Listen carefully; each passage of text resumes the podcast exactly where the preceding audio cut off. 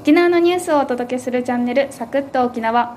沖縄タイムズ営業局の福原茜です。はいさい編集員の照屋武史です。よろしくお願いします。沖縄タイムズ社のボイシーチャンネル平日は若手社員たちが沖縄タイムズのニュースをお届けします。そして土曜日はニュースを深掘りするサタデートークをお送りいたします。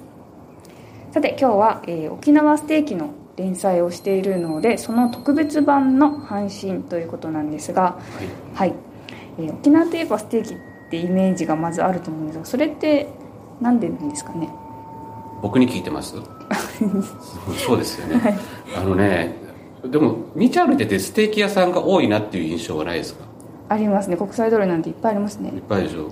あの福原さんね最近まで内地いたから、はいはい、特に感じると思うんだけど、うん、沖縄ってやっぱアメリカに統治されてた時代が長かったんで、うん、その間にあのアメリカ兵たちに相手に始めたのがステーキハウスの発祥なんだけれども、はい、それででだんだん県民にも浸透してきてっていう感じでお店が増えてきてて、うんうん、人口10万人あたりのステーキ店の数が10.78店舗あるらしくて、うんうん、これってあの全国平均の3倍で ダントツらしいんですよ。ダントツ1位。ダントツ1位まあそういう意味では県民はステーキをよく食べているっていうことになるなっていう、ねうん、福原さんも食べてますか？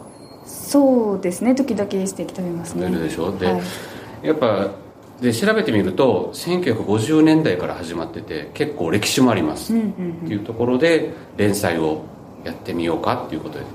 始まったということです、ね、まあ、やってみようかっていうか僕が勝手に始めたんですけど やりました、うん、それで今回はその連載されている沖縄ステーキについて、まあ、サタデートークで掘り下げていくということですね。はいていきましょうというその前にですね、はい、このステーキの連載に絡めてツイッターでキャンペーンやってるんですよ。ほうほう。その告知をさせてください。はいどうぞ。あの沖縄タイムスのステーキ店応援キャンペーンっていうのをやっててツイッターで、その投稿をリツイートしたらあの抽選で3000円分の食事券を10名様にプレゼントしますはい、で対象はやっぱりステーキ、まあ、今県外でも出ていってるやっぱりステーキさんとステーキハウス88ジャンボステーキハンズキャプテンズ・イン・グループ OK ステーキ、まあ、どちらも観光客にも人気な老舗店というか有名店ですね、はい、の5社の、えー、食事券を用意しました。ああ素晴らしい。はいぜひリツイートして、はい、あとは厳正なる抽選の結果10名様にプレゼントしますんで、はい、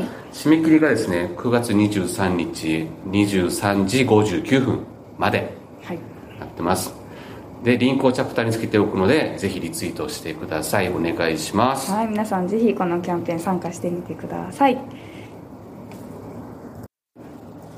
まずは沖縄タイムスの記事を紹介します。鉄板の上で跳ねる油食欲をそそる音を立てて登場するステーキは県民だけではなく観光客にも親しまれ沖縄の食文化として根付いています。発祥は1950年のゴエクソン今の沖縄市とされています。アメリカ兵相手のお店だったため赤身肉をメインにスープとサラダを先に出すなどアメリカ文化が色濃く反映されていました。その後は日本復帰やバブル景気などの歴史に揉まれながら目の前で調理する鉄板焼きスタイルや格安格安ステーキなどの新ジャンルも登場してきました。新規参入組が県外進出を果たす一方老舗店の人気も健在で沖縄ステーキは多彩に進化していきます。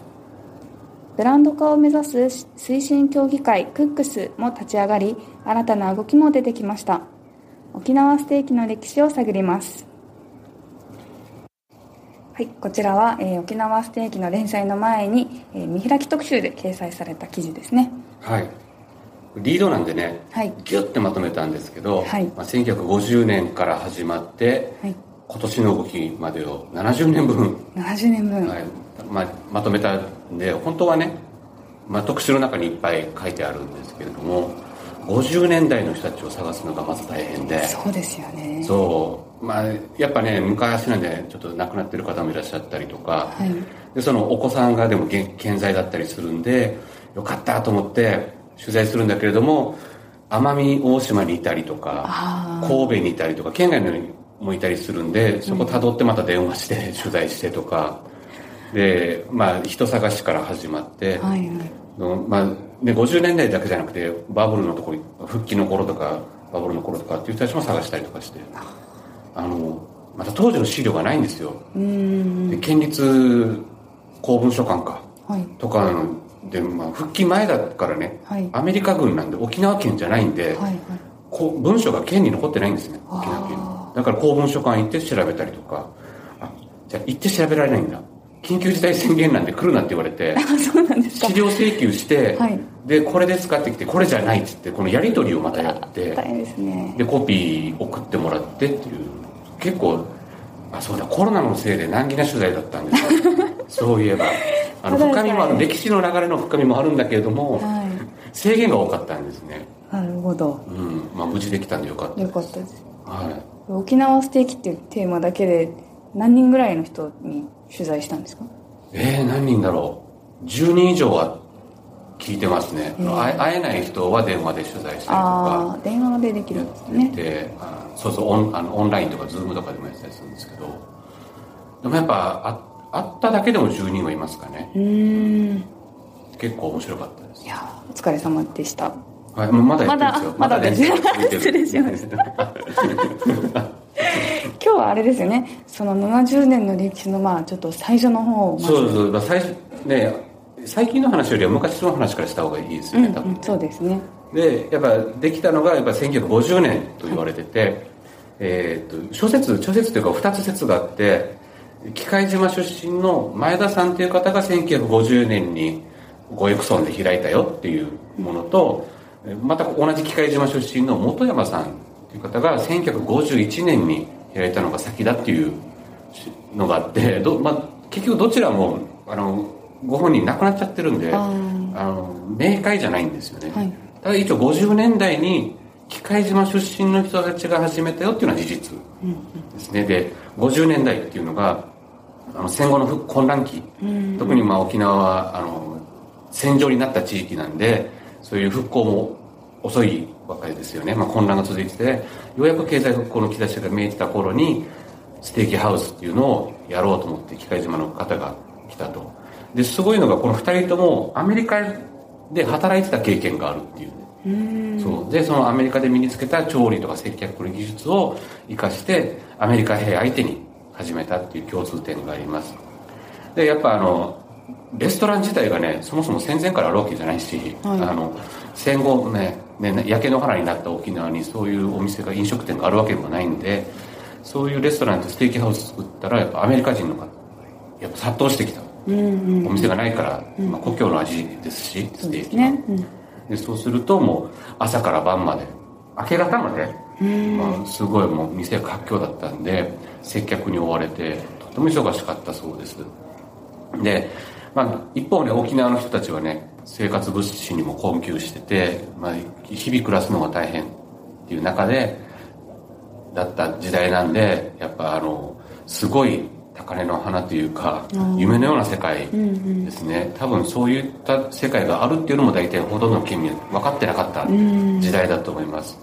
そういうステーキが超高級品という中で県民の生活とはかけ離れた別世界で沖縄のステーキ文化っていうのは幕を開けましたなるほど幕を開けたと。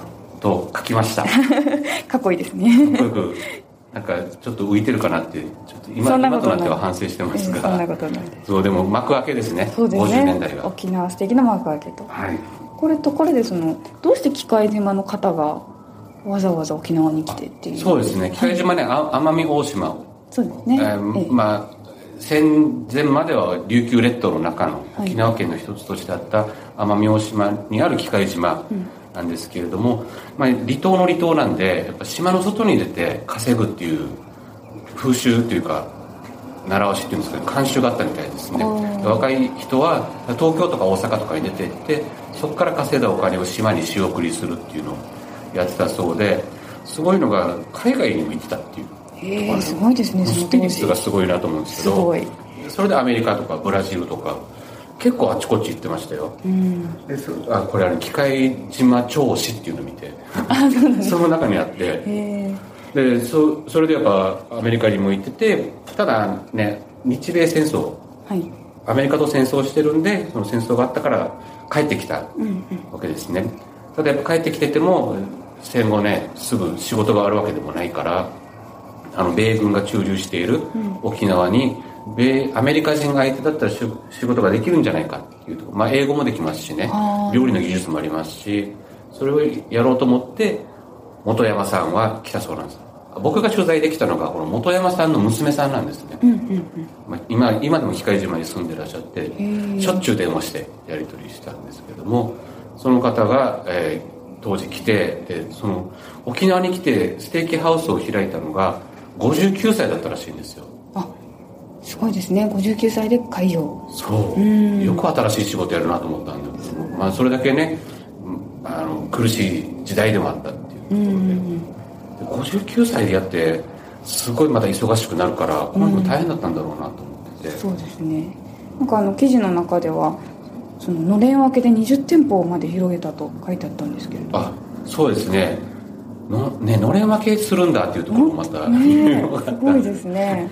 あのーあれですねあまりにも忙しいんで機械島から若い子たちを呼び寄せたらしいんですね、でその子たちにこう技術を教えてあの料理の技術、まあ、英語とかも教えながらやってでそれで回るかなと思ったら回らなすぎてそれでもいっぱい来るもんだから その技術が身についた人たちを独立させたらしいんですよ。はいはい。そしたら客ごと持っていかせて。そ うそうするとねあの自分の店も楽になるだろうと思って。でのれん分けしていったら20店舗以上広がったっていう。で面白いのがみんなニューヨークレストランっていう名前で 同じ名前で。名前で行ったらしくて。でだからあの当時はだからあれなんだよね。な基地建設が始まった時期なんで名護市だとか金町だとかっていう、まあ、ゲートができたところにみんな散っていった。普天間だとかすごい沖縄本島あちこちにニューヨークレストランができたと言ってますね。県内の各地に20店舗以上、えー、とのれん分けの店ができたっていうことですね。そうですね。20そうこれがまた記憶が曖昧で15店舗っていう人もいるし20店舗っていう人もいるし、はいはい。でもうしょうがないから僕調べたんですよ本気であ本気っていうかあの聞き取りでねはい。調べて家系図みたいに表作って、うんうんうん。あの名護市に行った人は誰でってあの金町に行った人は誰でっていうふうに作ったで表作って、はい。これだと2何店舗13店舗ぐらいかな、まではたどれたんですね。すごいですよ。またのれん分けした後ののれん分けとかもあったりとかして大変でで場所もねうるま市に3店舗あったりとか。まあでだからこそ面白くて表を作ったんですけど、でその表を記事にして、はい。紙面に載せたら、はい。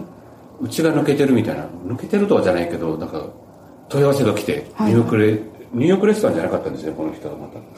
何だったかな US レストランだったかなっていうやうちの親父がやってましたっていう連絡がああ情報情報提供がき来てなんかさらに広がっていく 面白いですね。どんどんどんどん。そうそう勉強になりましたねこの方は金町でお父さんがやってらっしゃった。であの当時はだからこの人はベトナム戦争の頃覚えてて、いや米兵アメリカ兵でにぎわってましたよとかっていう話してましたね。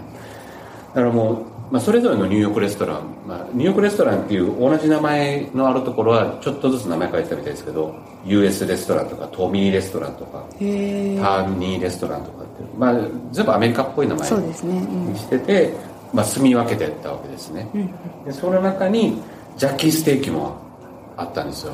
あのジャッキーステーキ。ジャッキーステーキもルーツはジャッキーの創業者の方もあれなんですね。機械島の出身で、まあ、最初の本山さんに呼び寄せられてきてジャッキーの創業者もねな何さんって言ってたっけ？えっとこの方もなんか英語ができたらしいんですね、へええっとあ永田さん。永田さん。中田さんも英語ができたんで呼び寄せられてでのれん分けして最初は嘉手納今の嘉手納町中部で本島中部に行ったんだけれどもそこからまた那覇に来て那覇市辻に来て、そこでまたヒットしたというか人気が出て今もあるジャッキース今今ね那覇市西にちょっと今老朽化して今は那覇市に移転してはいるんだけどすっごい人気ですもんね。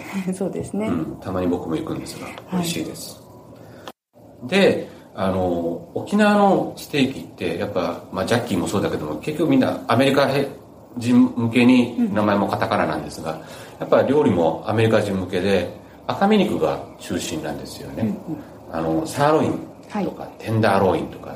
テンダーロインがあの人気があったって言ってましたねいい肉で、あの赤身なんだけれども運動し動かさない肉なんで油が少なくて柔らかいっていうところらしくて結構いいところらしいんですね。それを、まあ、アメリカ人が好んで食べてるんでそのまま1950年代から今まで受け継がれてきたっていう。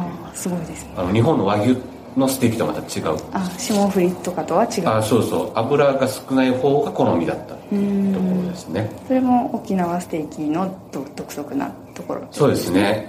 で鉄板焼き鉄板皿に乗ってああそうです、ね、あのトウモロコシだとかポテトだとか、はい、ブロッコリーだとかついててっていうところとあとスープとサラダとライスが別で出てくる、はい、まあ、先に出てくるんですね、うんうん、でその後メインでメインディッシュで肉が出てくるっていうところが沖縄のステーキの特徴ですね、うんうんうん美味しいんですよね。美味しいですね。食べたくなってきちゃいますね。そう。お腹僕ねこれ取材してたらずっとお腹空いてて 毎回毎回。食べに行っちゃったんですよねやっぱり何回か。いやいいんじゃないですか、うん、すごい美味しかったです。元気になってまた頑張ろうって記事書いてっていう感じですね。はい。なるほど。ちょっとあれですね。すごい歴史がやっぱ長いからなかなか尽きないですねそうですね。歴史長いと濃いですね、はい、まだ1950年代なんですよ。はいはいはい。ちょっと終わらなくなっちゃうんでちょっと次回にしましょうか。あいいっすか？2回目。2回目はい。じゃあ60年代。60年代から。70年代80年代。ちょちょ10回ぐらいでちょそれは多すぎます、多いですか？多いですね。はい。何回かに分けて。まあコンパクトにね。はい、ご紹介できたら、沖縄ステーキをお伝えできればと思います。はいじゃあ皆さん次回ももしよよかったら聞いてください。はいお願いします。はい、はい、えー、今日お届けしたニュースは沖縄タイムズプラスで読むことができます、えー、気になるニュースをぜひチェックしてみてください、えー、コメント欄で感想やご意見も募集しています。どんなことでも良いのでコメントよろしくお願いします。それではまた来週から月曜から金曜までは沖縄タイムズの若手社員がニュースをご紹介土曜日はニュース解説をやっていきます。できればステーキ解説もやりたいです。はい。で、来週月曜日の担当は岸本啓太さんです。皆さんぜひ聞いてみてください。ありがとうございました。一平二平デイビタン、また日み総理りよ。